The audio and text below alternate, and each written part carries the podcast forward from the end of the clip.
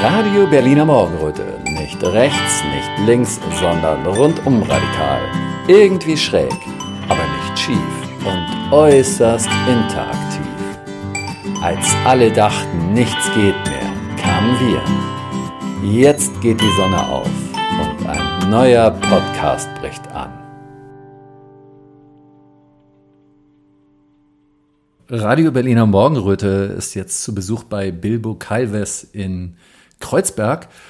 Und äh, sie hat richtig schlechte Laune, wie ich aus dem Vorgespräch schon mitbekommen habe. Sie ist heute richtig schlecht drauf. Ich habe immer gesagt, wir tun jetzt nicht so, als wäre jetzt heute äh, der gute Laune-Tag und wir plaudern nett miteinander. Wir nehmen es einfach so, wie es ist.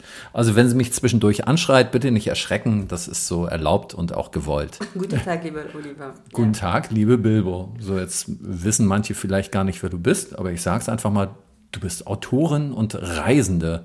Du bist fast so, so eine Art Nomadin.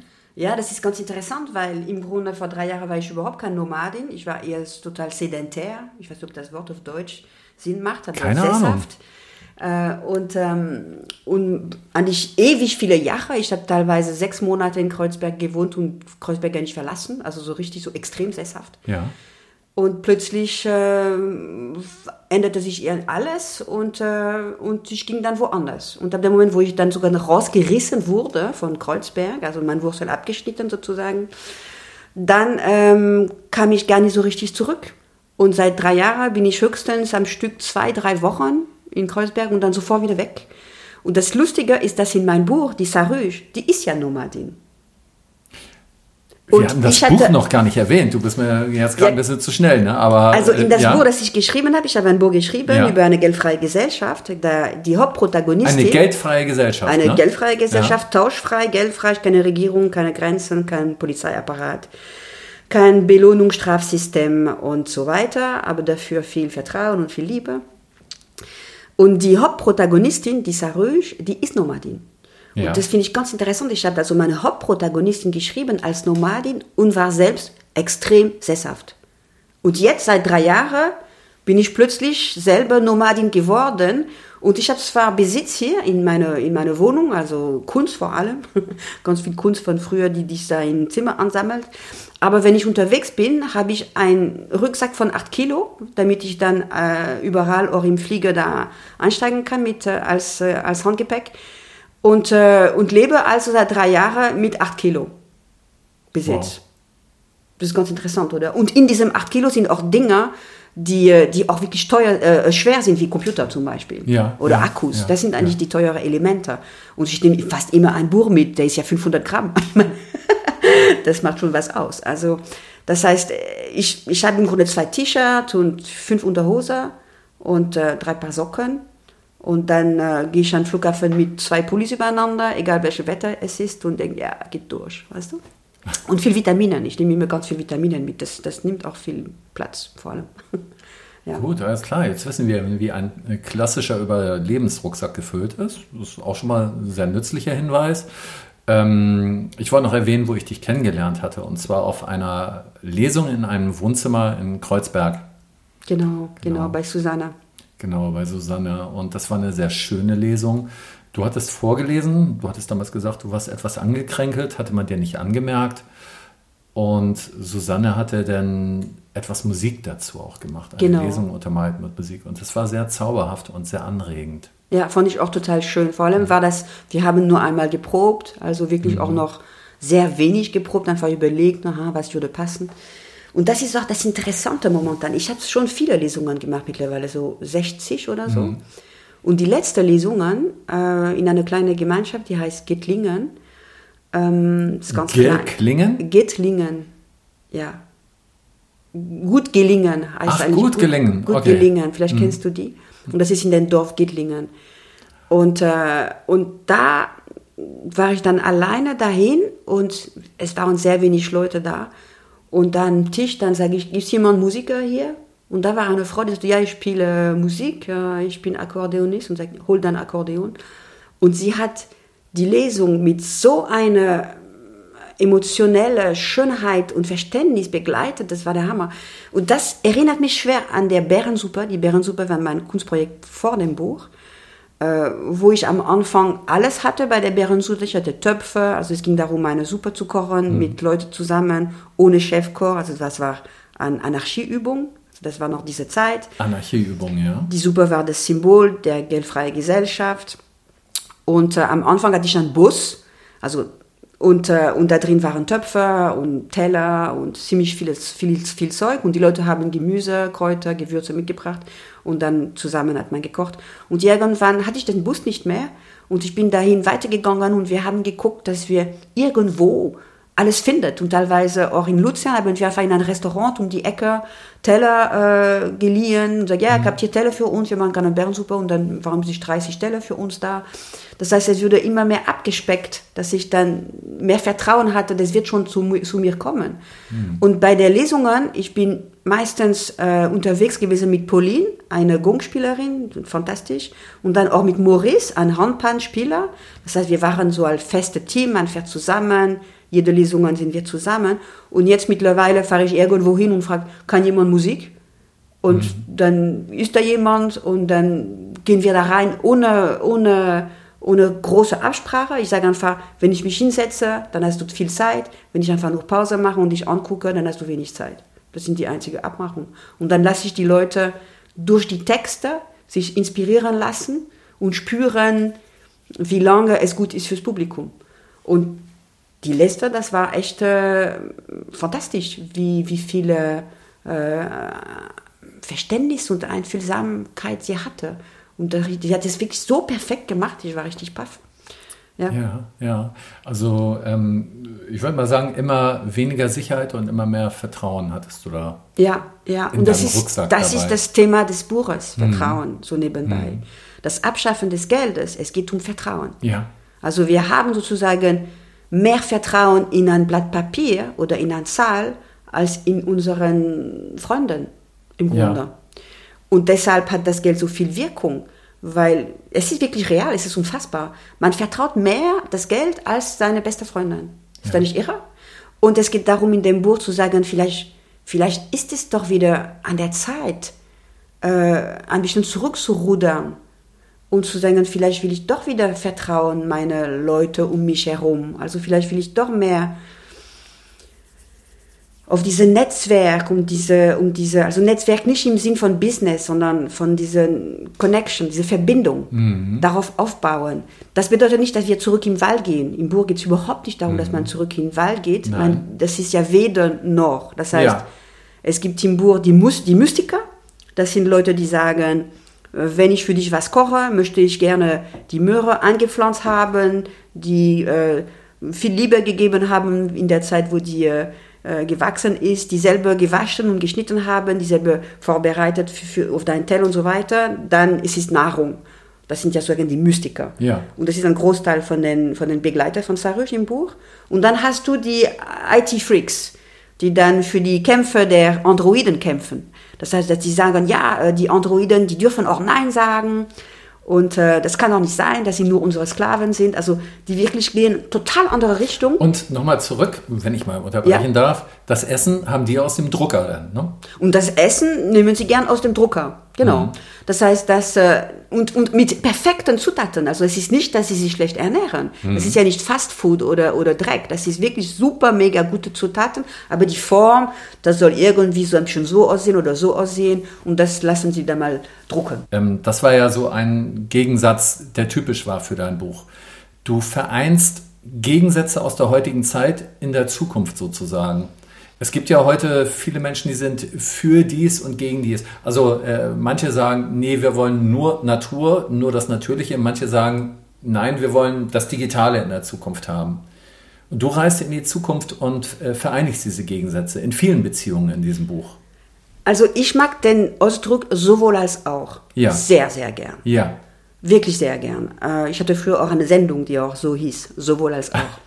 Wo, wo, ist sie gelaufen? Bei KenFM. Mhm. Und, äh, und das, das ist etwas, was mir, was mir immer am Herz liegt, dass man nicht nur eine Seite sieht, sondern auch die anderen Möglichkeiten. Weil, und das sage ich auch in dem Buch sehr oft, die Zukunft ist für mich Diversität. Also eine nachhaltige Zukunft, eine freie Zukunft ist Diversität.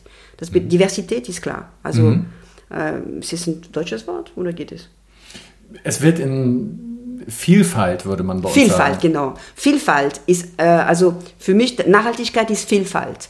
Und äh, du kannst nicht sagen, dass die Menschen so sein müssen, alle gleich und mhm. alle gleich denken und sagen, wir wollen alle im Wald leben und bloß gar keine Maschinen und äh, alles äh, natürlich und so weiter. Aber es gibt auch die Leute, die an unglaublich Interesse und Neugier haben für Technik und für äh, Sachen bauen. Und, äh, und das, sind, das ist beides da. Und ich sehe keinen Grund, warum man das eine kastrieren müsste. Nein, du vereinigst es ja in der Zukunft. Ja. Und in, im Moment sind beide Seiten immer ideologisiert. Ja. Sagen wir mal. Ähm, du hast da ja zum Beispiel auch keine Nationen und keine Länder mehr. Da würde man dann heute aus einer gewissen Ecke kommen und sagen, hey, wie kann das denn sein? Bist du vielleicht von, äh, von Herrn Schwab beauftragt worden, hier die äh, Grenzen aufzuweichen hier zwischen den Ländern so und das alles irgendwie Globalisten und, und Ja, bist yeah. du eine Globalistin in dem Moment? Also dazu zu Klaus Schwab ganz kurz. Mhm. Ähm, die Ideologie von Klaus Schwab ist, ihr habt ja keinen Besitz mehr, ihr habt ja kein Geld mehr, aber wir haben alles. Das heißt, diese, aber wir haben alles, ist das Unterschied.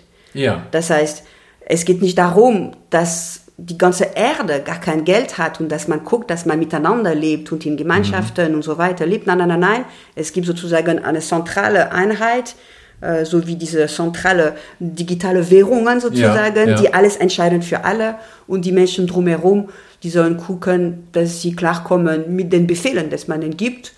Und das ist ja auch interessant. Also es gibt auch in dem Buch so ein Kapitel, wo diese Vision also diese extreme Kontrolle ein bisschen angedeutet wird. Und in dieser Welt wäre es so, also in der mhm. Albträumen, dass, mhm. äh, dass Kevalam und Sarush haben zusammen, geht um diese Vision. Man muss dazu mal nochmal sagen, Kevalam und Sarush sind ein Liebespaar, ne? Ja, das ist die Hauptprotagonistin von dem mhm. Buch. Und ja, ganz kurz, also Kevalam ist so, ähm, ist in eine, ist so aufgewachsen, dass er noch in der Geldwelt ist in seinem Kopf. Mhm. Das erklärt sich, äh, warum in dem Buch. Und Sarush ist am Tag des Geldabschaffens geboren und hat nie Geld kennengelernt. Das heißt, die zwei treffen sich und es ist aus dieser aus dieser 180 Grad äh, verschiedenes Denken entsteht das Buch und auch die Liebe. Ja, ein Liebespaar Und für mich ist das ein Symbol von der linke und rechte Gehirnhemisphäre. Mhm. Kevalam wäre der linke Gehirnhemisphäre. Es muss alles gezählt werden, damit es gerecht wird. Also wenn man nicht zählt, kann es nicht gerecht sein. Ähm, und Sarush steht auf der rechten Gehirnhemisphäre, die sagt, alles ist eins. Mhm. Und das, die kann gar keine Regel er, ertragen. Das heißt, die natürlich auch ihre Grenzen, ihr Gedenken ist ja nicht perfekt. Und Kevalan hat auch seine Grenze. Und im Grunde, diese Begegnung mit, äh, miteinander ist, äh, ist ganz spannend im Grunde, ja. äh, finde ich. Und das ist auch darum, geht es für mich auch, dass die linke Gehirnhemisphäre und die rechte Gehirnhemisphäre sich auch sozusagen wieder vereint. Ja. Ich hatte so ein Projekt, da habe ich begonnen und äh, habe momentan keine Zeit, mich darum zu kümmern, der heißt Corpus callosum. Und hm. der Corpus callosum ist der Verbindungsteil im Gehirn zwischen beiden Gehirnhemisphären. Ja. Und natürlich ist er sehr aktiv und wir tauschen ständig Informationen, aber symbolisch betrachtet fand ich es ein schöner Name für, eine, für ein Projekt, wo man sagt, es geht darum, dass man beide Gehirnhemisphäre wieder vereint mhm. und nicht nur die eine. Und momentan, unsere Gesellschaft geht sehr stark auf die linke Gehirnhemisphäre, also Kontrolle, Zählen, äh, Rechnen und, mhm. äh, und Statistiken. Ja, also Zahlen ohne Ende. Ja. Und der rechte Gehirnhemisphäre ist mehr in der meditative Zustand, in der Einssein. Und der wesentliche Unterschied auch, und das ist wirklich wichtig, ist, dass der linke Gehirnhemisphäre, sein Job, könnte man sagen, ist darauf zu achten, dass man als Individuum überlebt. Ja. Okay? Ja. Das heißt, er, er achtet darauf, dass die Form, die man für diese Gewissenzeit hat, überlebt. Und, äh, und deshalb hat er auch Angst vor dem Tod. Ja. Und damit wird gespielt momentan, mit der Angst vor dem Tod. Ja. Das ist also, um, umso mehr Angst die Leute vor dem Tod haben, umso mehr lassen sie sich kontrollieren. Also das ist wirklich dieser Tausch, Sicherheit, Freiheit. Darum mhm. geht es. Mhm. Und, der, und der rechte Gehirnhemisphäre, der ist, der ist eins. Der weiß nicht den Unterschied zwischen dir und mir. Deswegen sage ich auch ganz gern, wir teilen uns alle ein rechten Gehirnhemisphäre und der ist einfach nur das Sein, die Existenz. Mhm. Und der linke Gehirnhemisphäre haben wir alle eins getrennt, weil er darauf achtet, dass die Form bleibt und besteht. Also mhm. es wird auch geguckt, dass man für den nächsten Winter genug Essen hat zum Beispiel. Das ist der Job von der linken Gehirnhemisphäre. Ja. Die rechte würde dann die Bananen pflücken natürlich und sich ernähren und das genießen, aber die würde wahrscheinlich nicht die, die darauf, sich darüber Gedanken machen, wie viele Bananen sind da in drei Monaten. Weil das wäre wieder Zahlen und äh, weißt du, so ein ganzes lineares Denken, was mit der rechten Gehirnhemisphäre überhaupt nicht sein Job ist im Grunde. Da, wo ich hingehen wollte, also jetzt gehe ich wieder zurück zu dem Albtraum von Kevala Monsaruj, ist in diesem Albtraum ist das eine Welt, wo, ähm, wo die Menschen äh, so kleine Nanoblechen im Körper haben, also kleine Mini-Roboter im Grunde, Ja. die alles messen in deinem Körper. Also das ist wirklich die Apogee von diesen Zellerei und linke Gehirnhemisphäre und die drauf, drauf achten, dass alles richtig läuft. Und die dir auch, so es gibt so ein Essautomat, das wird beschrieben in einem Albtraum, wo, wo dann, du willst irgendeinen Apfel haben, aber dieser Apfel, der hat zwar die Form von einem Apfel, aber was drin ist, ist hundertprozentig, was dein Körper gerade braucht. Das heißt, das ist dann die Endvision von der volle Kontrolle. Ja. Das heißt, dein Körper wird sozusagen äh, perfekt eingepolt, du wirst nie krank und so weiter. Und dann gibt es in diesem Satz in dem Buch, wo, wo, wo, wo Kevalam sagt, es ist doch schön, nie wieder krank zu werden. Und Sarush Es sagt, ist schön, nie wieder krank zu es ist werden. doch schön, ne? nie wieder krank zu werden. Und Sarush sagt dazu, meine, meine Freiheit möchte ich nicht gegen Sicherheit austauschen. Und dann sagt er, würdest du kämpfen für dein Recht, todkrank zu sein? Und die sagt, ja, todsicher. also das heißt so ein Stück Ja. von diesem Dialog. Ja. Ähm, weil, weil sie steht wirklich für diese Freiheit und Freiheit heißt auch, dass man krank wird. Ja.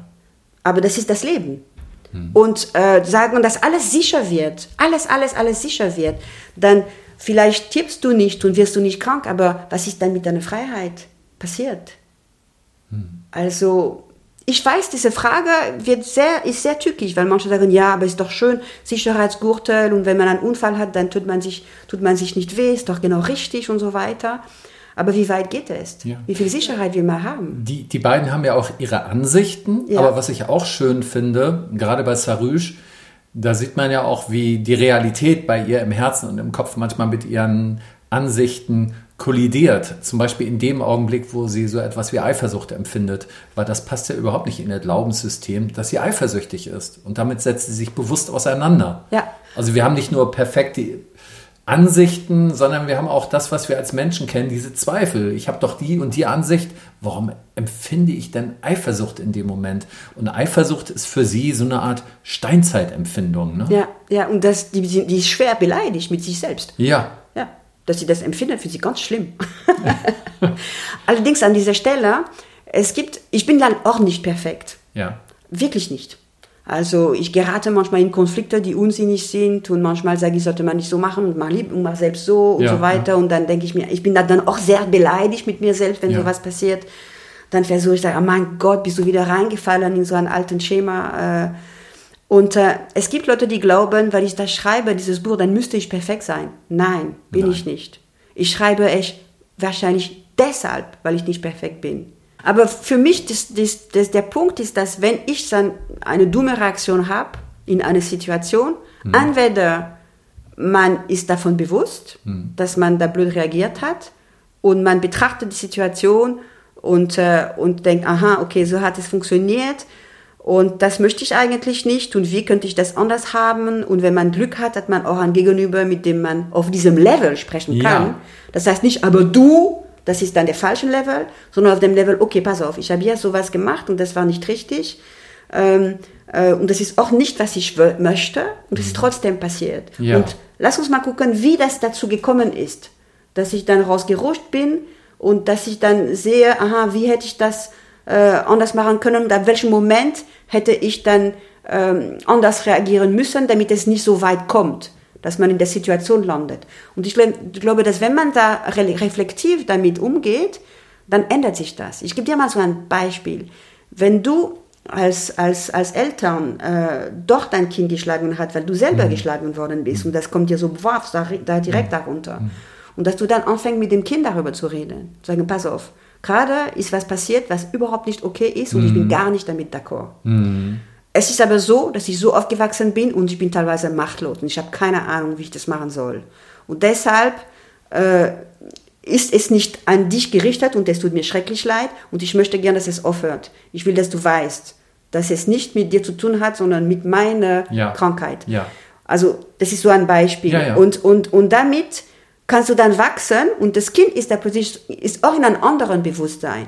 Und dann versteht er auch, was passiert und kann dir auch helfen, damit es nicht wieder passiert. Und da kannst du auch einen Deal machen, sagen, ja, wenn du merkst, dass das und das passiert, dann äh, äh, sag's mir oder, oder entfern dich bitte von mir oder dies oder das.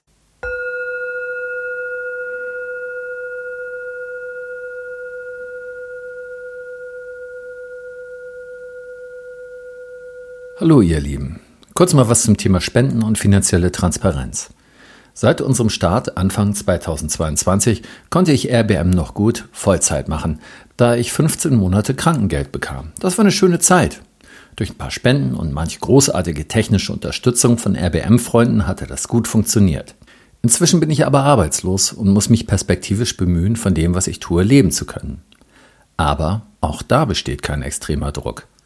Durch Routine kann ich jetzt flotter arbeiten und wenn alles gut läuft, RBM, mein Herzensprojekt, weiter betreiben, auch wenn ich woanders mein Geld verdienen muss. Das ist auch okay. Was ich schön fände, wäre aber, wenn ich zumindest die Kosten, die ich durch technische Geräte, Webspace-Betreuung und bezahlte Webadresse habe, wieder reinkriegen würde. Da würde ich mich freuen, wenn du zwischendurch mal an mich denkst und ein wenig was spendest. Muss nicht viel sein. Wenn 80 Leute pro Monat 3 Euro geben würden, dann passt das schon. Wenn es bedeutend mehr wäre, müsste ich das sowieso wieder ans Amt abgeben. Aber möchtet ihr trotzdem einen größeren Betrag spenden? Dann schaut doch mal auf den Crowdfunding-Seiten von Menschlich Werte schaffen nach. Genossenschaftsläden, Ärztehäuser, freie Schulen und vieles mehr. Da helft ihr mit eurem Geld, eine neue Gesellschaft aufzubauen. Und das hat doch erstmal Priorität, oder? Denn ich möchte für mich und meinen Nachwuchs gerne in einer menschlicheren Gesellschaft leben. Spendet größere Beträge also dorthin. Und denkt auch mal an die Solawi nördlich von Berlin, also Grand Elysée. Und denkt auch an unsere Musiker und sonstige Künstler, die an vielen Stellen Auftrittsverbot haben und nicht reingelassen werden. Lasst uns füreinander da sein.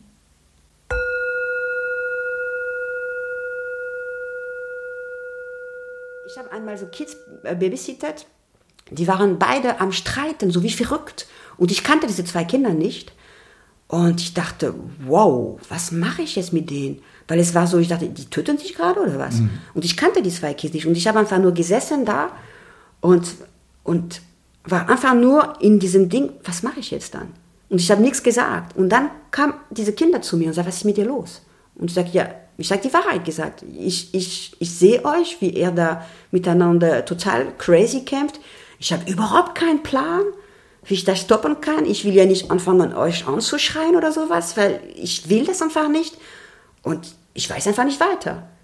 Und ich habe auch Angst, dass ihr euch wehtut. Und dann die Kinder haben gesagt, ja, ähm, vielleicht, äh, und dann habe ich gesagt, ja, ich, wenn ich wissen würde, wann es gefährlich wird und wann es noch im Spiel ist, dann wäre es vielleicht okay, aber ich habe wirklich keinen Plan, ich kenne euch beide nicht.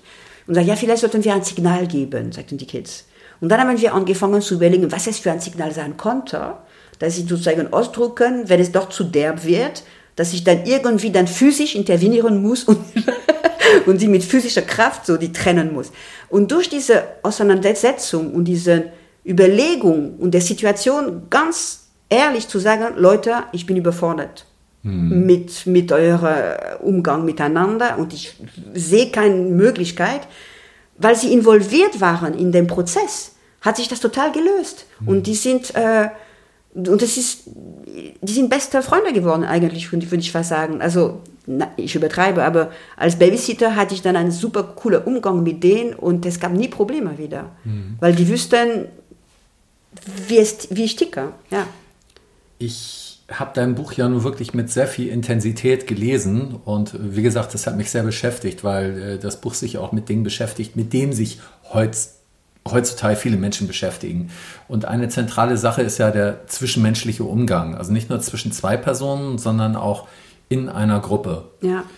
Und gerade jetzt oder in den letzten Jahren haben sich viele Menschen ja in Gruppen, sei es in verschiedenen Gruppierungen, in feindlichen Gruppierungen, aber vor allem innerhalb der Gruppierungen miteinander auseinandergesetzt. Und ja, es war manchmal zu sehen, es hilft manchmal, wenn außen ein Feind ist, aber wenn der nicht so deutlich ist, fängt man an, sich miteinander zu streiten oder feindselig miteinander umzugehen. Und ähm, in deinem Buch sind viele schöne Lösungen beschrieben, würde ich mal sagen. Also an denen man sich orientieren könnte, wie es aussehen könnte. Ähm, deswegen möchte ich auch andere Menschen anregen, dieses Buch zu lesen.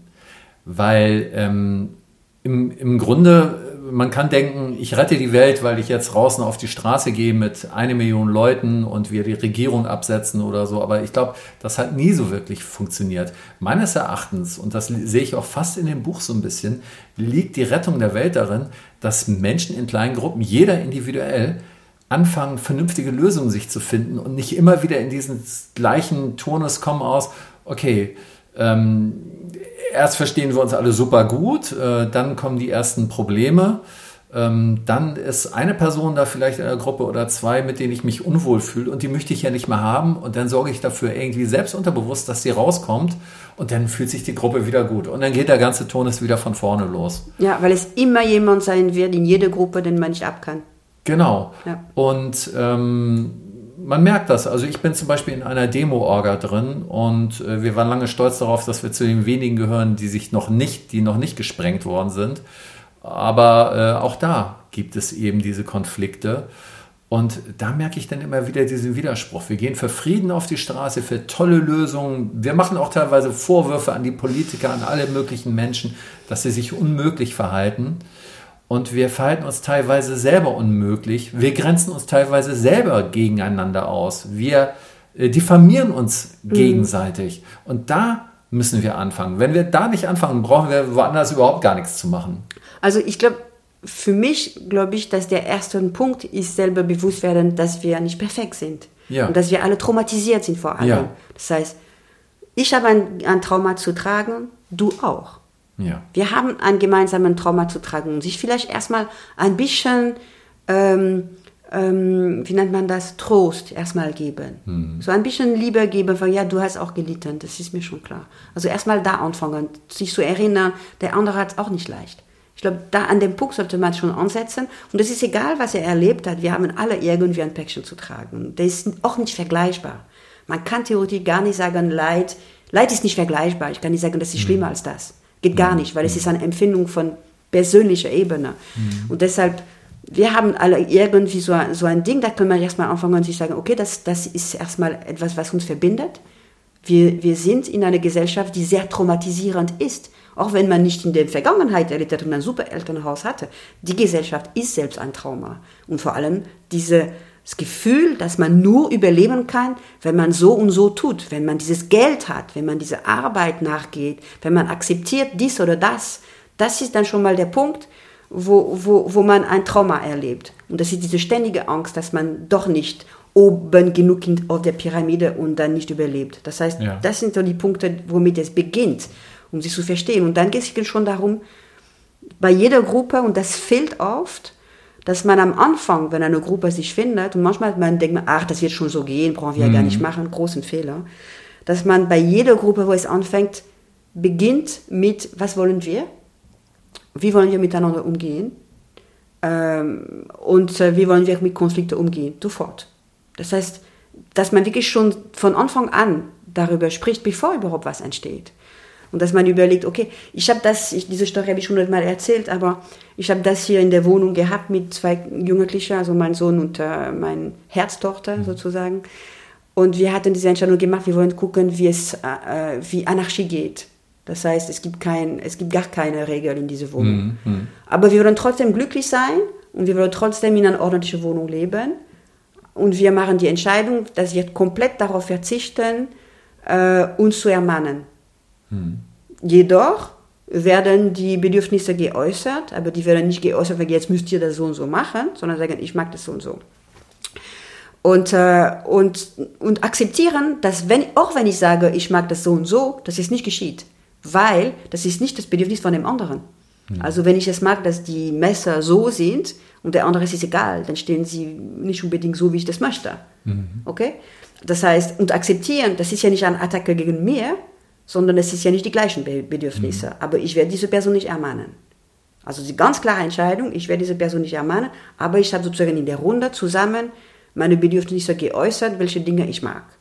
Und wenn man das macht und akzeptiert, dass man den anderen nicht ermahnt, weil ermahnen würde bedeuten, dass ich nicht in Vertrauen bin, dass die Person es irgendwann rafft und es doch tut für mich, weil sie mich liebt. Okay? Man erwartet, dass man geliebt wird und deswegen, wenn die andere das nicht macht, dann ist man sauer. Wenn man dann irgendwann sagt, ja, ja, ja, die Messer oder irgendwas ist nicht, wie es es will, aber es hat mit mir nichts zu tun und ich mache trotzdem weiter und wir haben trotzdem diese Abmachungen, dass wir möchten gern glücklich sein, Irgendwann entsteht auch das Vertrauen bei der anderen, dass auch wenn er ein Messer falsch rum macht und sogar absichtlich, wird er nicht ermahnt. Und dann fängt er an, dass er das Messer so rumtut, weil er mir einen Gefallen tun will. Das ist in deinem Buch wiederzufinden. Ne? Da ist ein sehr widerspenstiger Junge, der auch ja, traumatisiert ist aus seiner Kindheit und der von der gesamten Gemeinschaft aufgefangen wird durch dieses Verhalten. Und das ist Arbeit, das ist durchgehende Arbeit und für jeden Einzelnen in dieser Gemeinschaft auch Selbstüberwindung. Ne? Das ist ja auch eine Konfrontation mit sich selbst immer. Wenn man jemand in Anführungsstrichen Schwieriges in der Gemeinschaft hat, dann löst das bei einem ja selbst Gefühle, Gedanken, Impulse, Emotionen aus und äh, die haben eigentlich immer was mit einem selbst zu tun. Ne? Und ja, an, de, an der Stelle wollte ich auch sagen, für Leute, die eine Gemeinschaft gründen, man soll sich nicht übernehmen. Das heißt, eine Gemeinschaft, die gerade beginnt, und das sind nur zehn Leute, die ist nicht in der Lage, jemanden aufzunehmen, der schwer traumatisiert ist. Ja. Und dann muss sie auch einfach dazu gerade stehen und sagen, wir können diese Person gerade nicht aufnehmen. Weil es, weil wir nicht, weil wir das noch nicht können. Ja. Wir, wir können es nicht. Wir müssen erstmal mit unseren kleinen Gemeinschaft die Traumas bewältigen und heilen miteinander. Und wenn wir dann eine stabile Gemeinschaft sind, nach zwei, drei, vier, fünf Jahren, dann kann man sagen, okay, jetzt sind wir in der Lage, so eine Person aufzunehmen, die schwieriger ist.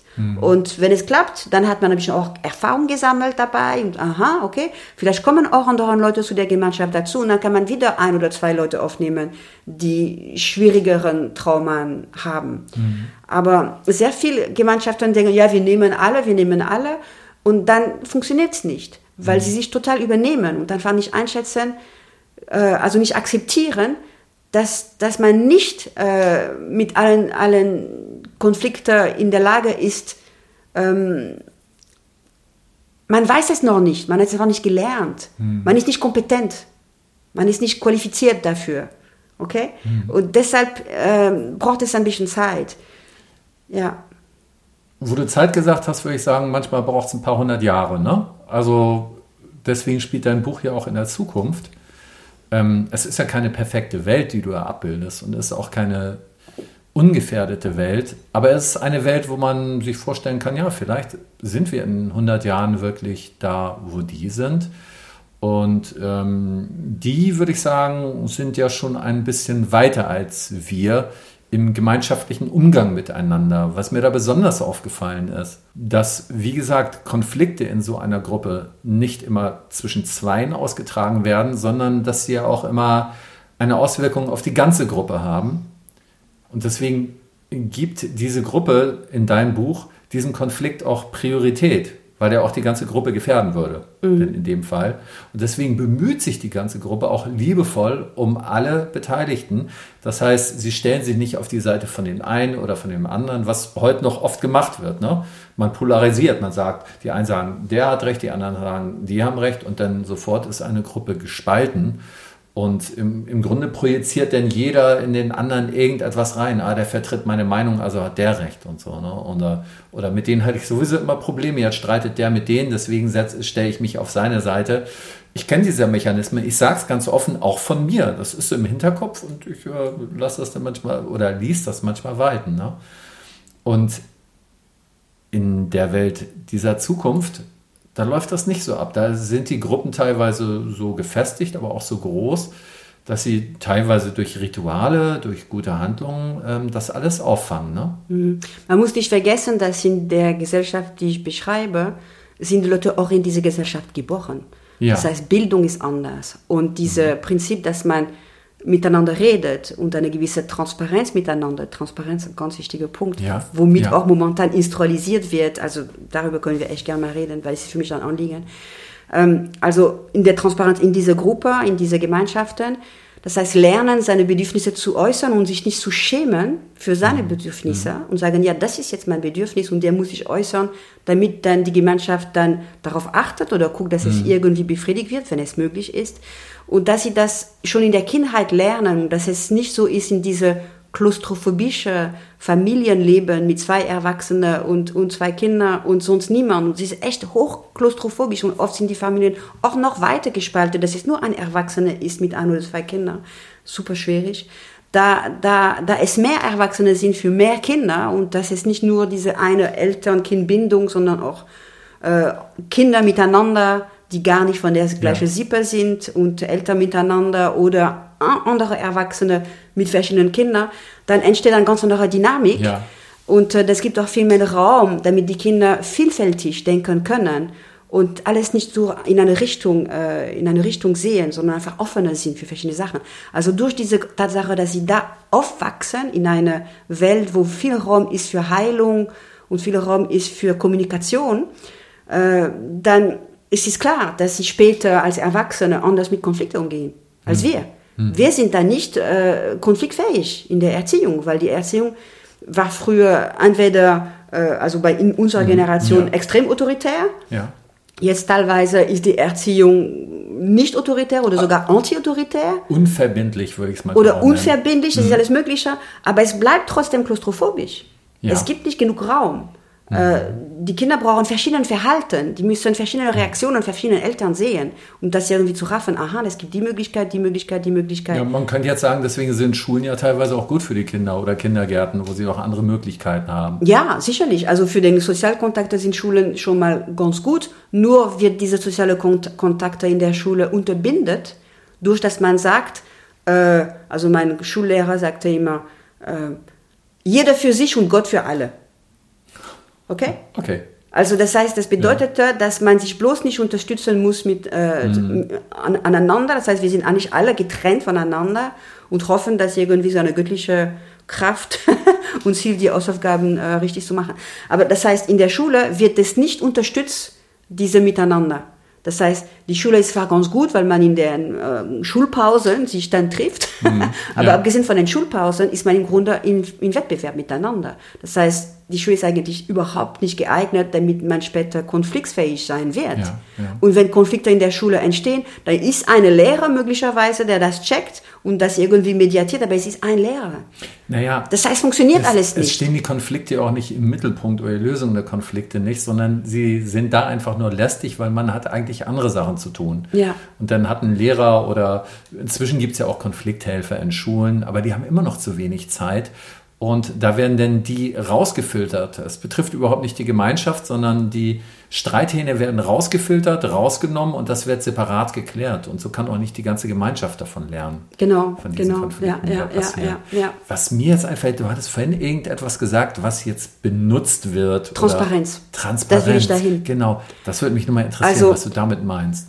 Ähm, der Klaus Schwab, schon wieder, also Mhm. ist, ist für mich echt ein Problem, dass ich dann mit Klaus Schwab in Verbindung gebracht werde. Aber es ist auch wieder interessant. Ähm, der sagt, wir müssen lernen, transparent zu sein. Okay? Und es geht eigentlich um Kontrolle. Das heißt, Ja. es geht schon um diese, also ich sag euch Leute, behält Bargeld, bezahlt mit Bargeld, boykottiert jeder Laden, die kein Bargeld nimmt und macht bitte nicht mit mit äh, virtuellen Euro, sprich CBDC. Nicht Aber Bitcoin ist mitmachen. okay? Bitcoin ist eine ganz andere Nummer. Das ist vielleicht sogar eine Rettung für eine gewisse Zeit.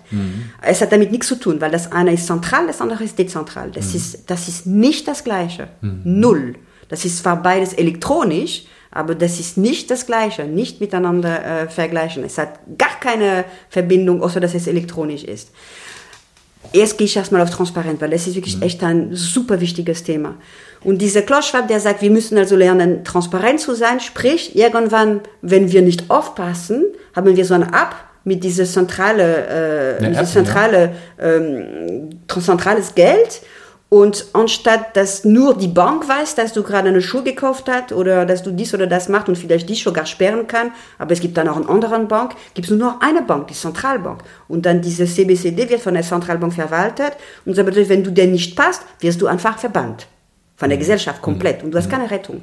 Und das bedeutet auch, dass diese App entscheiden kann, okay, jetzt hast du deinen äh, CO2-Abdruck ist zu hoch, du darfst jetzt kein Geld mehr bekommen oder du darfst dies oder das nicht mehr tun oder jetzt bist du zu weit aus deiner Wohnung entfernt, also komm bitte zurück, sonst das Auto fährt nicht weiter. Also ich übertreibe bewusst, ja, aber, ja, ja. aber es könnte auch so weit gehen, dass weil du als Dissidenz betrachtet wird, also so, dass man sagt, du hast Hassspeech gemacht, aber du hast nur irgendwie was gesagt, was, die, was das System nicht passt, dass, dein, dass du verbannt wirst. Mhm. Dann machst du dann ab an und ihr seid, ihr seid verbannt für drei Monate. Bing. Also das basiert, diese Transparenz ist nicht etwas, um seine Bedürfnisse zu äußern und miteinander zu sein. Es geht darum, kontrolliert zu werden, Strafe, Belohnung im Vordergrund. Bist du ein braven Bürger, darfst du das, bist du ein, ein schlechter Bürger, darfst du das nicht. Und mhm. dieser CBCD gibt die Tür zu voller Kontrolle von jedem Mensch. CBCD ist das zentrale Geld, ja? Genau, das ist das zentrale mhm. Euro, das ist äh, das, äh, mhm. Und darauf äh, muss man wirklich echt vorsichtig sein, ja. weil es ist wirklich in den Startlöcher das heißt, mhm. es kommt und äh, deswegen, du sagst mit Kryptowährungen, also Bitcoins und Co., äh, ich werde sehr stark kritisiert, weil ich dann, ähm, weil ich dann Kryptowährungen nicht äh, als schlecht finde. Mhm. Und es gibt sogar Kurse für Bitcoin, für Leute, die das nicht treffen. Ähm, und ähm, die, die sind dezentral. Das heißt, die Regierung kann eine Börse verbieten. Das heißt, dass man mhm. sein Bitcoin nicht tauschen kann in, in Fiatgeld, in Euro, Dollar mhm. oder sonst was. Aber die Staat hat überhaupt gar keine Möglichkeit zu verbieten, dass ich dir jetzt sofort überweise äh, ein paar Satoshis, also kleine Einheit von Bitcoin mhm. zu dir, mhm. kann die Stadt auf keinen Fall verhindern. Mhm. Das geht nicht. Mhm.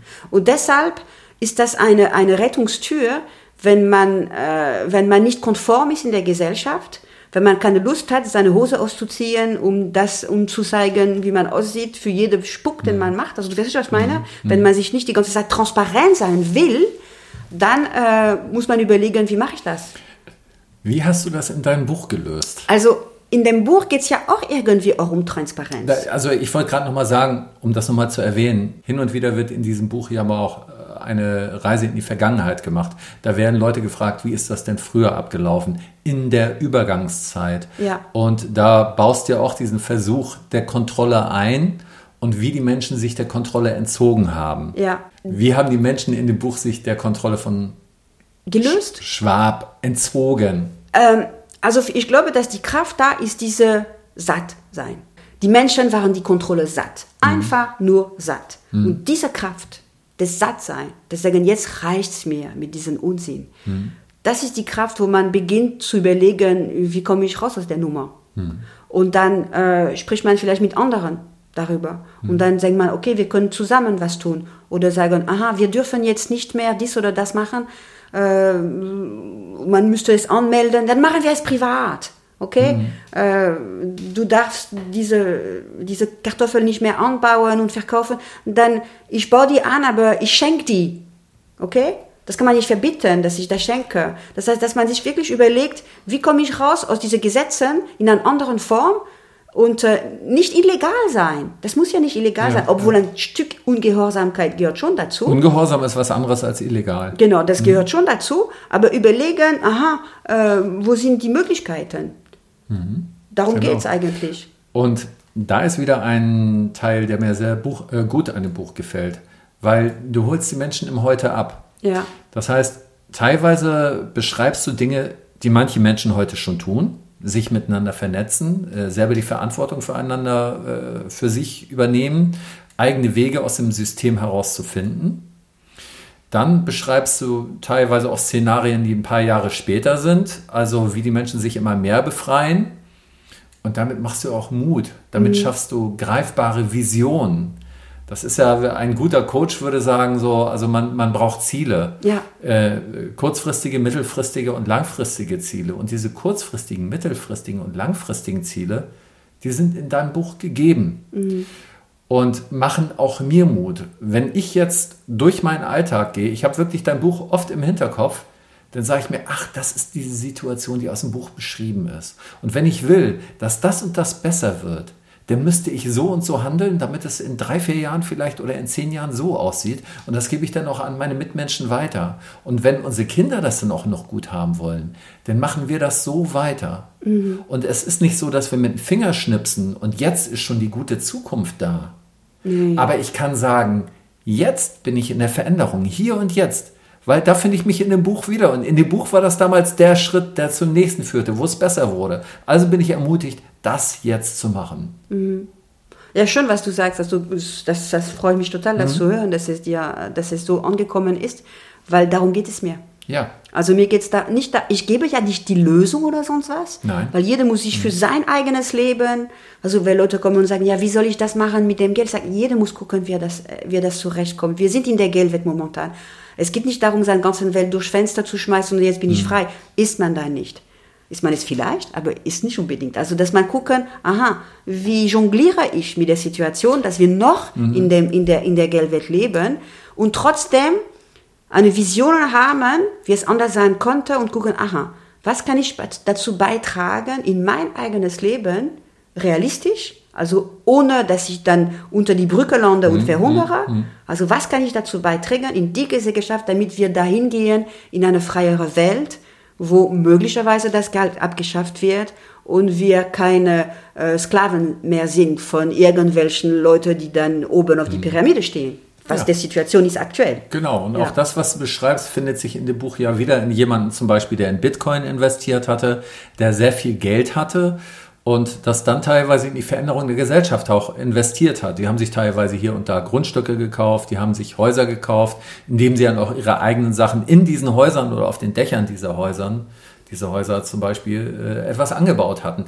Aber sie hatten dafür ihre Möglichkeiten genutzt, die sie in Bitcoin oder in irgendwelchen versteckten Kapitalsachen hatten oder nachher auch teilweise in Tauschgeschäften. Ne? Ja, aber sowohl als auch. Das heißt, ja. es, es sind Leute, die das, die, die was dazu beitragen, indem sie tatsächlich äh, zu Geld kommen. Ja. Durch Erbschaften, ja. durch Bitcoin, durch Arbeit, wie immer, äh, wie sie dazu gekommen sind.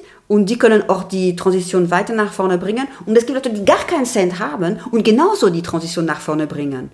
Das heißt, es, nicht, es muss nicht unbedingt ja. sein, dass es nur die Reichen sind, die das können. Das stimmt nicht. Das kann wirklich jeder. Das heißt, jeder kann beginnen, äh, äh, Leute, was weiß ich, Heil, Heilung anbieten. In irgendeiner mhm. Form okay? Oder, oder beginnen eine kleine Gemeinschaft zu gründen mit anderen Leuten und gucken, aha, wie könnten wir mal vielleicht ähm, so einen Permakulturgarten miteinander. Und das kann auch sein, dass es in der Stadt ist, dass man mit der Bürgermeister spricht, vielleicht in einem Dorf. Mhm. Also ich kenne eine Frau, die mhm. das gemacht mhm. hat in ihrem Dorf, die hat gesagt, ja, dieses Stück Erde, da passiert nichts und die ist zu Bürgermeister gegangen, da darf ich da äh, ein bisschen gärtnern für alle. Das heißt, ich gärtner und das kann niemand, niemand, was er will. Hat super funktioniert. Mittlerweile ist es auch größer geworden und immer mehr Leute haben angefangen mitzumachen. Und das ist so wirklich auch diese Erfahrungen des Vertrauens, zu wissen, ich pflanze ein, aber ich weiß nicht mal, ob ich davon was bekommen würde, aber in Vertrauen sein, ich werde schon mal was bekommen. Und was ich, also meine Bedürfnisse sind schon okay. Ja. Und, und dass, die, dass man damit lernt, umzugehen. Und dass es auch egal ist, wenn man nichts bekommt. Es erinnert mich, äh, weißt du, am Anfang von dem Buch, als es rauskam, habe ich 500 Bücher im Grunde die Welt geschenkt. Das heißt, ich habe gesagt, ihr gebt, was ihr wollt. Und ich habe mich emotionell auch wirklich gesagt, ich löse mich von diesen 500 Büchern, weil ich möchte nicht, dass wenn niemand dafür Geld gibt, dass ich da mich nicht wohlfühle. Also mhm. ich habe von ich mache diese Entscheidung, 500 Bücher, die gehen raus, die sind also ohne Verlag. Der mhm. Verlag kam mhm. erst sozusagen für die für die äh, Fuhre danach. Ähm, und ich, ich bin im Vertrauen, dass es alles gut gehen wird. Und falls es nicht gut gehen wird, bin ich im Vertrauen, dass es okay ist. Mhm. Und das war ein ganz interessantes Experiment. Am Endeffekt kam wirklich viel. Also die Leute waren äußerst großzügig. Ja, ja. Und äh, ich habe deutlich mehr bekommen, als ich was von Verlag bekomme. Also ja. deutlich. Ähm, und, und, äh, und das ist gut gegangen. Das, das war echt wunderbar.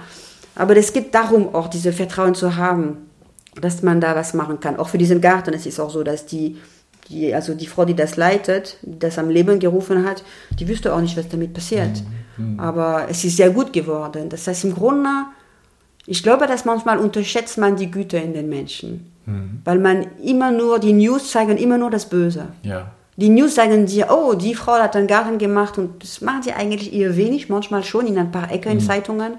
Aber generell wird es ja nicht um die 8.30 Uhr News, obwohl es ja nicht sein sollte. Ja. Weil es ist eine ganz tolle Nachricht. Ja. Und es müsste dann wirklich ein, ein, ein Top-News sein. Aber nee, lieber ein Top-News ist dann der Typ, der da äh, sein ein Kind äh, umgebracht hat oder was ganz Schlimmes natürlich. Ähm, aber wir sind so gefüttert von den schlimmen Sachen, dass wir vergessen, dass es die schlimmen Sachen sind, im Grunde ein Bruchteil Mhm. nur. Die sind nicht alle. Es gibt doch ein Projekt, der heißt Filming for Change, FFCH. Ja. Und das heißt auch diese, ich glaube, der Spruch ist, äh, jeden Tag eine gute Nachricht oder ich weiß nicht Ja, mehr. ja. Und, äh, und die machen schon seit ein, paar Jahren es wunderbar. äh, Also es ist wirklich gut, was sie machen. Und die suchen sich wirklich raus, äh, die positive Dinge, die im Grunde in der Welt passieren und machen ein kleines Filmchen darüber, damit man auch die andere Seite hört und wieder Vertrauen bekommt, weil die Leute sagen mir, ja, aber die Menschen sind so böse, da kann man das nicht machen und das, und ja, die Leute sind traumatisiert und teilweise sagen sie wirklich üble Sachen und machen schlimme Dinge. Das, das ist real. Aber erstmal sind es nicht alle und zweitens, ich glaube schon, dass man dass man Vertrauen darauf haben kann, dass die Menschen in der Tiefe gut sind. Ja. Beziehungsweise, worauf ich sicher bin, ist, dass die Menschen wollen glücklich sein. Mhm. Davon bin ich sicher. Und dieser Punkt, jeder Mensch möchte glücklich sein. Es gibt so der Mönch Dada, Madhu Vinyananda, der gesagt hat in einem Interview mit mir, jeder Mensch versucht glücklich zu sein.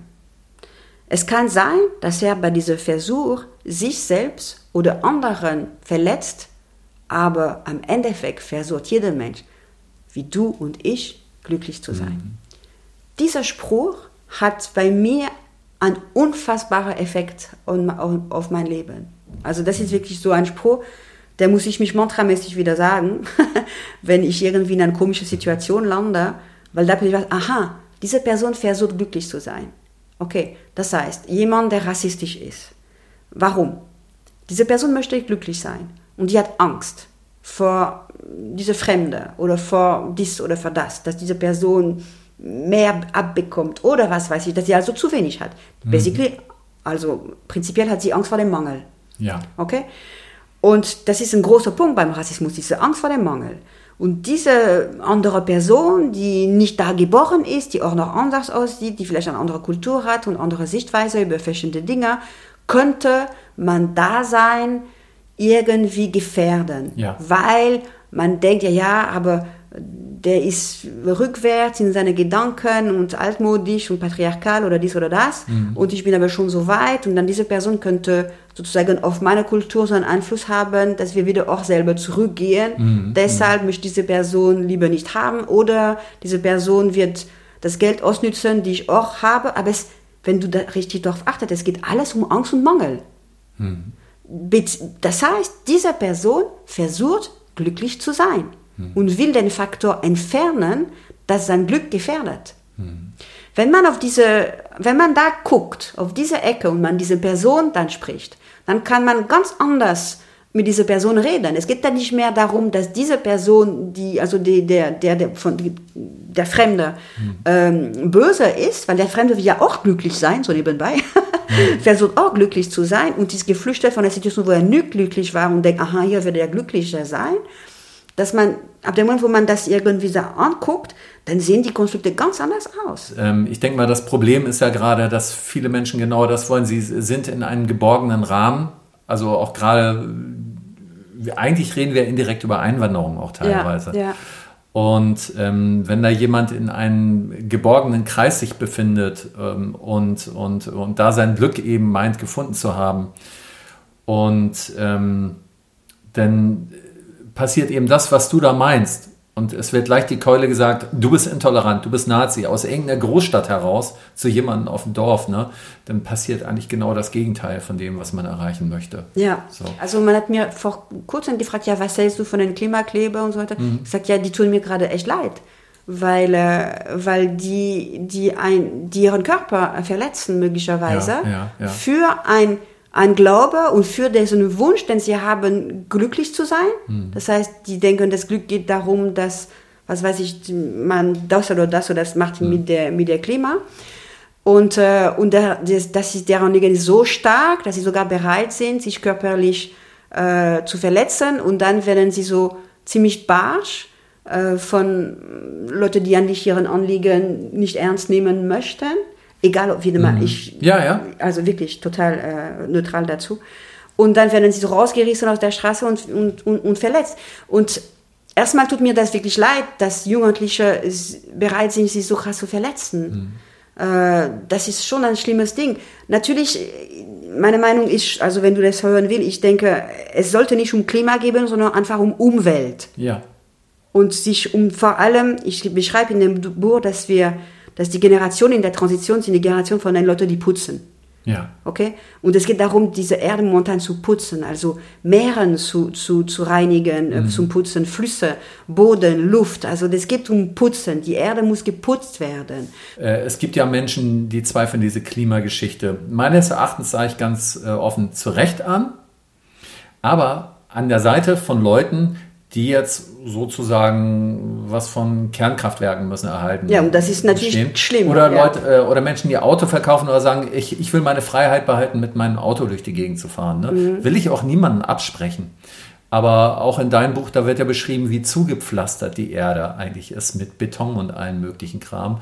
Und ich glaube, viele Menschen, die in vielen Dingen so denken wie ich und die auch kritisch sind, bestehen aber auf ihr Auto und auf den Wirtschaftsmotor und auf der Produktion. Die sind der Meinung, dass die Grünen, die zu Recht kritisiert werden, äh, jetzt unsere Wirtschaft kaputt machen. Und unsere Wirtschaft muss doch laufen mit Atomkraft, mit viel Produktion. Deutschland muss wieder ein toller Wirtschaftsstandort werden. Ne? Und da bin ich halt wahrscheinlich wie du auch, wie ich das in deinem Buch sehe, halt dann wiederum nicht an deren Seite. Womit ich an deren Seite bin, ist gegen die totalitären, sagen wir mal, Ansprüche, die teilweise ja. von den Grünen mit ihrer Ideologie. Ich glaube, es werden. ist, es, also eine Ökodiktatur kann nicht die Lösung sein. Nein. Das ist Fakt. Ja. Also, weil wenn du eine Ökodiktatur hast, dann funktioniert sie wirklich nur nach dem Prinzip Strafe und Belohnung. Ja, wenn du dann Strafe die Regeln und folgst und oh, mhm. dann passiert, äh, dann ist sie super, kriegst du vielleicht ein paar Punkte sogar. Mhm. Und wenn du das nicht tust, dann äh, wirst du sozusagen bestraft. Und das bedeutet, dass jeder überlegt, aha, was kann ich machen, damit ich nicht bestraft werde oder belohnt werde und dann fängt man an zu schummeln und dann irgendwie falsche Etikette zu schreiben mhm. und solchen Sachen und so weiter und zu lügen, weil man irgendwie nicht belohnt sein wird. Aber die ethischen Werte, die brauchen keine Strafbelohnung. Mhm. Wenn die ethischen Werte da existieren in sich, dann weiß man, dass man sagt, okay, äh, aktuell, äh, ich möchte mich bewegen von A nach B, gut, äh, wie kann ich das machen, ohne zu viel Dreck zu verursachen in der ja. Luft oder mhm. sowas. Wie kann ich das machen? Kann ich das gerade oder kann ich es nicht? Das ist ja auch der Punkt. Also, das heißt, es geht darum, dass man nie wieder sein Auto benutzen kann, sondern überlegen, aha, wie könnte man das tun, dass es wirklich anders funktioniert mit mhm. der Bewegung von A nach B. Weil mhm. der Wunsch, sich zu bewegen von A nach B, sollte bestehen bleiben. Also Klaus Schwab-Theorie wäre diese 15 Minuten Städte, wo man eigentlich seine Arbeitsstelle nicht weiter haben darf als 15 Minuten. Und dadurch würde man sozusagen äh, wenige äh, Autos brauchen, aber auch ein starker Eingriff in der Freiheit. Das kann eigentlich nicht die Lösung sein. Also ich finde schon, dass die Menschen, diese Recht, sich zu bewegen auf der Planeten, sollte schon vorhanden sein. Ja. Und jetzt ist die Frage zu überlegen, wie kann man sich bewegen, ohne die Umwelt komplett zu zerstören. Das mit den E-Autos funktioniert nicht, wissen wir, wegen den Mineralien. Die müssen sozusagen raus aus der Erde. Das ist extrem dreckig. Also der, der, mhm. der Verfahren, so eine Tonne Erde hat ein paar Gramm oder sogar, sogar weniger von den Mineralien, die man braucht. Das heißt, das ist wirklich echt, echt eine, also ökologisch betrachtet sind, äh, sind Minen für Mineralien ein Desaster. Mhm. Das wird oft vergessen. Oder die Akkus, die muss man irgendwann auch entsorgen. Das ist ja auch wieder so ein Problem mit, der, mit den Mineralien. Also aktuell, die E-Autos können eigentlich nicht die Lösung sein. Mhm. Und wenn man die Leute zwingen würde, alle auf E-Autos zu fahren, das wäre für, die, für den Planet ein absolutes Desaster. Mhm. Das heißt, funktioniert nicht. Okay, was braucht man? Weiter forschen. Weiter forschen, weiter, weiter denken. Wie könnte man sich bewegen? Mit welcher Energieform? Okay, und dann muss man einfach das heißt, in dem Buch habe ich schon ein paar äh, technische Errungenschaften beschrieben, die teilweise auch nicht geben, weil ich wollte einfach nur animieren, dazu zu denken. Ich denke, wenn man statt diese Milliarden an Kriege geben würde, in der Forschung geben würden, damit dann Freaks zusammensitzen und sagen, wie könnte man irgendwie ein System haben, das, äh, das ökologisch äh, die Umwelt nicht kaputt macht. Mhm um sich zu bewegen von A nach B, würde man längst gefunden haben. Wenn man sieht, dass, dass die USA so, ich glaube, letztes Jahr 230 Milliarden für mhm. Kriege, also für Militär ausgegeben haben, 230 Milliarden. Gibt das in der Forschung?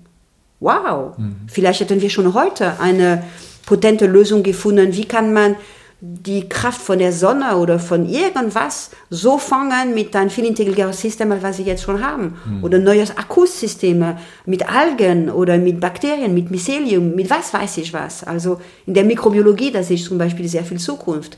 Äh, dass man da guckt, wie könnte man Energie da erschaffen. Und ich denke natürlich sich weiterhin an, an Ressourcen wenden, die, die immer da sind. Die Sonne. Die Sonne ist verdammt nochmal immer da. Nun, momentan, mit diesem äh, System, die wir haben, mit der Photovoltaik, es ist noch nicht richtig, weil es kostet mhm. eigentlich zu viel äh, Ressourcen. Mhm. Durch das Bau von den photovoltaischen Zellen und die bleiben auch nicht sehr lange, das heißt, die gehen dann ganz schnell kaputt, dann muss man die entsorgen. Man braucht, also das ist noch nicht mhm. der Weg. Aber das muss doch einen Weg geben, die Energie von der Sonne irgendwie zu fangen, anders. Da bin ich mir echt sicher. Ich weiß nur nicht noch wie. Ich weiß noch nicht wie. Gib Geld in der Forschung. Ja. Darum geht es im Moment. Und zurzeit ist der Stand auf der Welt leider so, dass wir uns ständig in irgendwelchen Konflikten und Ideologien verfahren, statt da wirklich gemeinsam diese Lösung zu finden, die wir auch gemeinsam finden würden. Ich bin da ganz sicher. Ich glaube diesen, auch, ja. Stattdessen gibt es dann irgendwelche Ideologien, Mhm. Und die bringen einen nicht weiter, sondern ja. einfach nur diese Fragen, wie du sie dir stellst. Ne? Du sagst noch nicht mal, was für Autos sollten wir entwickeln oder für Flugzeuge, sondern wie können wir uns von A nach B bewegen. So allgemein ja. muss die Frage auch gestellt werden, meines Erachtens. Ja, ja, ja. genau, genau. Ähm, und noch etwas anderes ist mir aufgefallen, an der Art, wie du eben etwas gesagt hattest. Äh, es geht auch nicht darum, andere Leute zu belehren. Zum Beispiel ist Veganismus da ein ganz starkes Thema. Mhm. Also in der Zeit ist der Veganismus schon ziemlich weit fortgeschritten. Die Leute essen kaum noch Fleisch aus bestimmten Gründen, aber nicht, weil sie äh, dazu genötigt werden, dass sie es nicht dürfen, sondern weil nach und nach die Einsicht gekommen ist. Es hat also nicht funktioniert, so wie du gesagt hast, jemand zu sagen, du darfst kein Fleisch essen, damit quälst du Tiere oder unterstützt das so, sondern es muss die wirkliche Einsicht dazu da ja, sein. Irgendwann dieses Bewusstsein innerlich, dass man merkt, ich will nicht an diesem Teil, an diesem Leid teilnehmen. Das mhm. ist auch, was Didi sagt. Also Didi heißt mhm. große Schwester mhm. in dem Buch. Mhm. Die, die kommt auch von unserer Zeit. Die war zwar sehr jung, aber die kann sich noch erinnern. Und die sagt, irgendwann war diese Einsicht da für sie, die spricht von sich selbst, mhm. mhm. dass sie merkte, sie will nicht an diesem Leid teilnehmen. Mhm. Und, und, und sie achtet diese andere Wesen so sehr, dass sie sagt, naja, wenn ich denn diese Wesen töte, dann ist es nicht mehr da und, und ich könnte, ich muss es einfach nicht machen. Mhm. Ich habe andere Möglichkeiten, mich zu ernähren. Also, warum muss ich das tun? Mhm. Und dann kommt immer natürlich die Frage, aber wir essen auch Pflanzen. Ja, das stimmt. Ja, ja. Ähm, und dann, es gibt ein lustiges Gespräch im Buch darüber, sage ich natürlich, mach den Finger drauf, ja, aber du isst ja auch Pflanzen.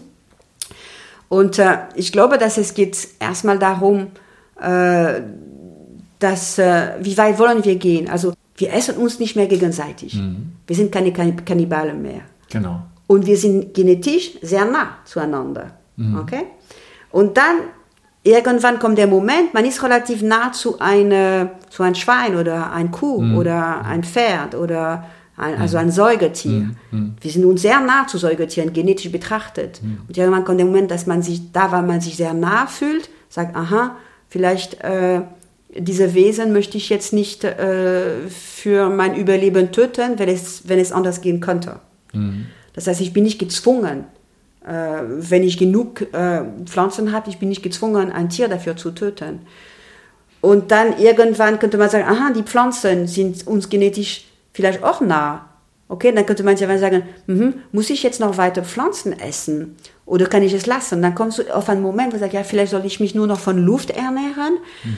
Aber dann, dann, also weißt du, man geht da weiter, ha, was hat das für eine Bedeutung? Also es gibt wirklich eine, eine, einen Teil der Buch, der sich mit der Situation beschäftigt. Was würde passieren, wenn wir uns gar nicht mehr ernähren würden? Aber es geht darum zu gucken, wie, wie nah bin ich mit anderen Wesen und was kann ich mit, mit mir verkraften? Mhm. Also, und wie notwendig ist das vor allem? Mhm. Das heißt, natürlich, wenn du lebst in Alaska und es wächst ja nichts, du willst dich ernähren und du willst dich nicht von Luft ernähren, dann wirst du eine Robbe äh, fangen und mhm. essen und ja. töten. Und da gibt es ja auch einen Unterschied, ist, dass wenn ich dann ein Tier sehe, der in der Natur ist, und ich weiß, ich habe keine andere Möglichkeit äh, zu überleben und ich bin damit in Frieden, dass ich sage, ich werde dieses Tier jetzt mhm. töten und, äh, und essen. Dieser Tier, der war bis der Moment, wo du ihn tötest, ein freies Tier. Der war nie bedingt mhm. zum Essen da. Mhm. Der wird von dir gegessen, aber das war nicht sozusagen etwas, was programmiert war von seiner. Geburt an. Oder könnte man vielleicht sagen, ja, wenn ja. man deterministisch wäre, aber du weißt schon, was ich meine. Ja, aber wenn man ein Tier sozusagen äh, züchtet, mhm. also von Anfang an als Baby hat und mhm. man weiß, aha, dieses Kalb ist jetzt geboren und die sechs Wochen wird es umgebracht, war das Tier von Tag 1 Produkt. Da war ja mhm. kein Tier, da war ein Produkt. Ja. Und damit habe ich richtig große Schwierigkeiten. Ja, okay. Das heißt, ich mache jetzt kein Plädoyer für die Jagd, weil es ist nicht notwendig, weil wir in, in Europa es überhaupt nicht brauchen, äh, Tiere zu töten irgendwohin. Brauchen wir nicht. Das ist nicht notwendig, weil es gibt tausend Möglichkeiten, sich zu ernähren. Und wenn man mehr Prädatoren hätte, also Wölfe und Bären und alles Mögliche, dann wäre man nicht gezwungen, als, ähm, als Förster würde man nicht mehr gezwungen sein, aha, so und so viele Rehe müssen jetzt getötet werden, weil es mhm. so viele werden. Es würde reichen, wenn andere Tiere da sind in der Kette, die sozusagen diesen Job über, äh, übernehmen. Das wäre mhm. ganz okay. Naja, ähm, also es was, ist alles nicht so schwarz-weiß. Was du, ja, natürlich. Und was du am Anfang beschrieben hast, und das gefällt mir auch, dass es nicht so schwarz-weiß ist, das sieht man auch immer wieder in deinem Buch wiedergespiegelt. Da gibt es Widersprüche und da gibt es auch Entwicklungen. Und in der Entwicklung, wo dein Buch stattfindet, gibt es ähm, fast kaum noch Fleischfresser. Aber das ist in 100 Jahren, das ist nicht in 10 Jahren. Ja. Und das hat eine Entwicklung gehabt, das Ganze. Und das was andere, was du sagst, es ist ja tatsächlich so, das klingt jetzt vielleicht etwas fantastisch, aber der menschliche Körper hat sich ja im Laufe der Jahrtausende und Jahrhunderte auch verändert. Und äh, Körper von Tieren machen das ja auch und passen sich der Umgebung oder Gegebenheiten an. Und vielleicht ist es möglich, dass wir irgendwann keine Nahrung mehr zu uns nehmen zu müssen als das genau, Licht. Das wissen wir jetzt nicht. Es, äh, ja. Man kann es nicht vollkommen verneinen. Mhm. Es wird, wenn aber wahrscheinlich in ein paar tausend oder zehntausend Jahren passieren. Ja. Und das heißt, der Anfang ist jetzt vielleicht die Vegetarier, die fortgeschrittenere Version ist dann Veganismus.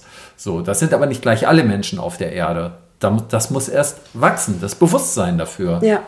Und Bewusstsein ist ja mit dem Körper verbunden und der Körper verändert sich auch mit Bewusstsein. Und so sehe ich diese Veränderung. So da muss man diese sehen. Darüber will ich echt was sagen. Weil oft werden wir sagen, ja, aber die Löwen, die, die töten doch Tiere und das ist doch natürlich und so weiter.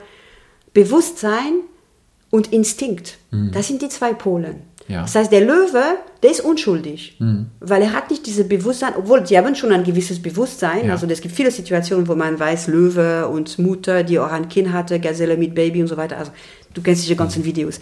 Ähm, also, aber trotzdem ist er sozusagen ein Großteil durch seinen Instinkt bewegt und der hat sowieso keine Auswahl, weil ein Löwe ernährt sich nicht von Salat. Das mhm. heißt, der, sein Organismus ist dafür äh, ist so, dass er eigentlich nur Fleisch braucht. Und er folgt seinem Instinkt und auch seine Bedürfnisse und tötet Gazellen und, und frisst die Gazelle. Das mhm. ist sein Instinkt. Und manche sagen, ja, der Mensch ist auch so ein Raubtier und ist auch ein Allesfresser und so weiter. Möglicherweise. Aber der Mensch ist nicht nur durch seinen Instinkt äh, ähm, diktiert, sondern der hat die freie Entscheidung. Der hat ein Bewusstsein. Und das heißt, der ist nicht mehr unschuldig. Weil er mhm. Bewusstheit hat, hat er Verantwortung. Und jetzt muss er überlegen, was macht er mit dieser Verantwortung? Äh, will er sagen, ja, ich bin noch mein Instinkt ausgeliefert und ich muss mhm. Fleisch essen, mhm. weil es mein Instinkt ist. Okay. Oder sagen, äh, durch mein Bewusstsein kann ich, über, kann ich mit meinem Instinkt diskutieren sozusagen und sagen, nee, nee, nee, ich folge mir nicht meinem Instinkt systematisch, mhm. sondern ich mache jetzt die Entscheidung, dieses Tier jetzt nicht zu töten und nicht zu essen. Mhm. mhm. Das ist eine Entscheidung. Und äh, ich glaube, das ist das große Unterschied, weil sehr oft sagen Leute, ja, aber die Tiere, die Bienen, die haben auch eine Königin und so weiter. Ja, aber das ist ein Instinkt. Das heißt, ich, ich bin nicht gezwungen, dieses Instinkt zu folgen und zu sagen, jetzt äh, muss ich einen Chef über mir haben, weil die Bienen machen es ja auch. Ja. Wieso? meine, oder die Tiere sind doch gewalttätig, das ist Ja. doch normal, dass die Menschen gewalttätig Ja. sind. Die Tiere kämpfen auch für Territorium. Es gibt sogar Kämpfe zwischen Ameisen Mhm. und so weiter und so fort. Ja, ja, ja, ja, das gibt's alles. Und wir haben auch diesen Anteil in uns. Wir sind ja, Ja. nicht instinktfrei, Nein. aber wir haben ein Bewusstsein. Und darum kommt es an, um zu wissen, aha, kann mein Bewusstsein sozusagen sich so entwickeln, dass er sozusagen mit meinem Instinkt diskutiert. Weil was ist Mhm. der Instinkt? Der Instinkt ist nur die Angst vor der Tod. Ja, Schon wieder. ja, ja. Schon wieder. Das bedeutet heutzutage, das System benutzt unsere Instinkte, um uns zu kontrollieren. Ja, Diese Angst vor der Tod wird extrem instrumentalisiert. Nonstop. Diese ganze Regierungssystem, alles, was da gerade passiert die letzten Jahre und eigentlich schon länger, geht immer um die Angst vor der Tod. Warum schaffen sie das, oben auf die Pyramide zu bleiben? Weil wir Angst vor dem Tod haben. Wenn man sich davor vor dieser Angst befreien würde, würden sie sofort weg sein. Da Und, wieder- diese, und das ist der Instinkt. Ja, ja, da ist wieder ein Punkt, den du vorhin angesprochen hast. Die Leute haben ja irgendwann mal in deinem Buch die Schnauze voll von der Kontrolle. Und ich glaube, wenn das mit der Angst übersteuert wird, und im Moment wird ja viel mit der Angst gearbeitet, immer weiter und immer weiter, wird ja auch konträr ein anderes Bewusstsein damit gefördert. Vielleicht sagen die Leute nicht nur irgendwann, ich lasse mir von denen keine Angst machen mehr, sondern ich lasse mich auf meine Angst nicht mehr ein. Und dann entwickeln sie ein anderes Bewusstsein. Das heißt, indirekt sind die Menschen, die jetzt immer so viel Angst machen und die Angst, überstrapazieren, ja vielleicht die Menschen, durch die wir lernen, mit unserer Angst besser umzugehen oder unsere Angst irgendwann nicht mehr zuzulassen. Und dadurch entwickeln wir uns dann evolutionär weiter. Genau. Irgendwie dieses Thema, die Angst vor der Tod, die kommt in das Buch, die ist in dem Buch fast zwischen allen Kapiteln Ja. zu, zu sehen. Ja. Weil es Ja. ist richtig fundamental. Und es ist an der Zeit, sich damit auseinanderzusetzen. Ja. Diese eine Theorie von Sarush, die spricht von der Super. Dass wir, dass wir alle in der, in der Super, in der, zu der gleichen Super gehören. Mhm. Und das Leben ist eigentlich die Zeit, wo man eine Form hat und mitkochen darf an Mhm. der Super. Und wenn die Form dann nicht mehr da ist, dann ist man zurück in der Super so ein Teil Mhm. energetisch. Und das heißt, dass wenn ich dich treffe, weiß ich, du bist ja auch ein Exponat dieser Kunstausstellung gerade. Wow. Große Achtung, dass du es geschafft hast, als Form gerade zu sein. Ja, danke. Und äh, ja, also ich, ich grüße dich, guten Tag. Ja, es ja. ist schön, hast du es, ja, habe ich ja auch.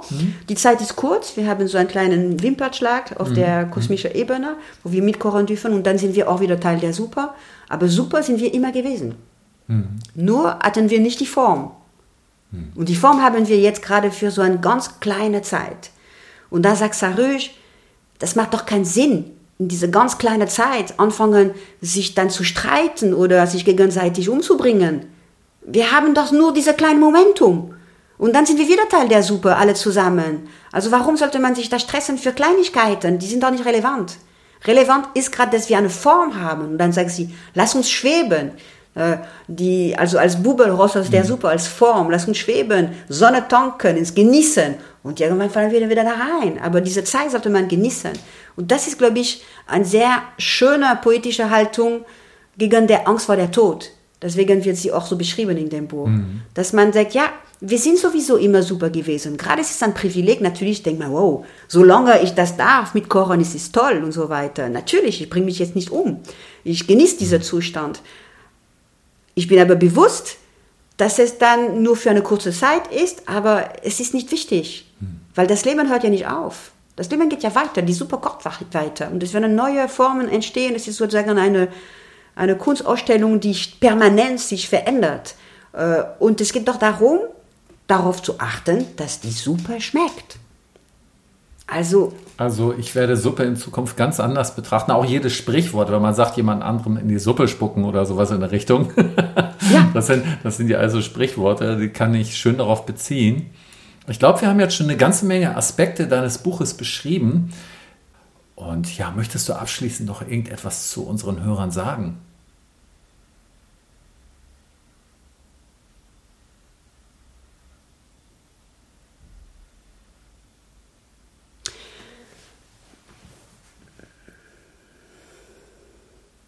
Ja. Viele Leute sagen, äh, Geld ist Freiheit, weil ich entscheiden kann, was ich tue, was ich möchte und ich muss das nicht mit irgendjemandem absprechen und so weiter. Das stimmt. Gleichzeitig sollte man sich diese Gedanken machen, obwohl Freiheit das höchste Gut ist, die Konsequenz von seinen Taten und überlegen, was ist für mich ethisch betrachtet ähm, meine Verantwortung als freier Mensch.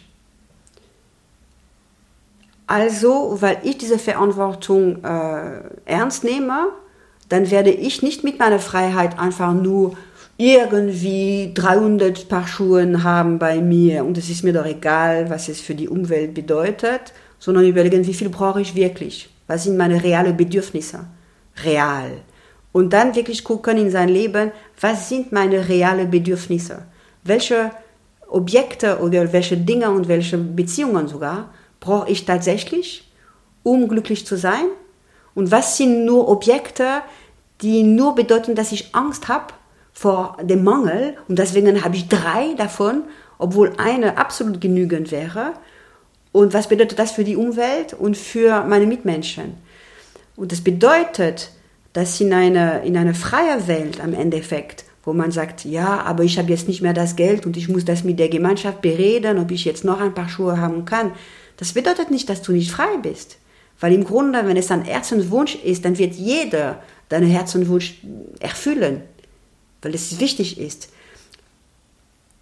Aber Freiheit heißt nicht unverantwortlich sein in der Welt laufen. Das ist, glaube ich, ein wichtiger Punkt, weil ich das so oft diese Einwand und äh, und das ist eine harte Nuss. Diese, weißt du? Also ich möchte gern, dass die Leute vielleicht mit diesem Gedanken ähm, ins Bett gehen und denken, aha, was bedeutet Freiheit für mich? Was ist meine Verantwortung? Was brauche ich real in meinem Leben? Was sind meine aktuellen Bedürfnisse? Welche Bedürfnisse beruhen einfach nur auf Angst vor dem Mangel? Welche sind echt? Mhm. Und vielleicht dann, dann sein Leben ein bisschen sortieren damit. Platz schaffen für Neues. Danke, Bilbo.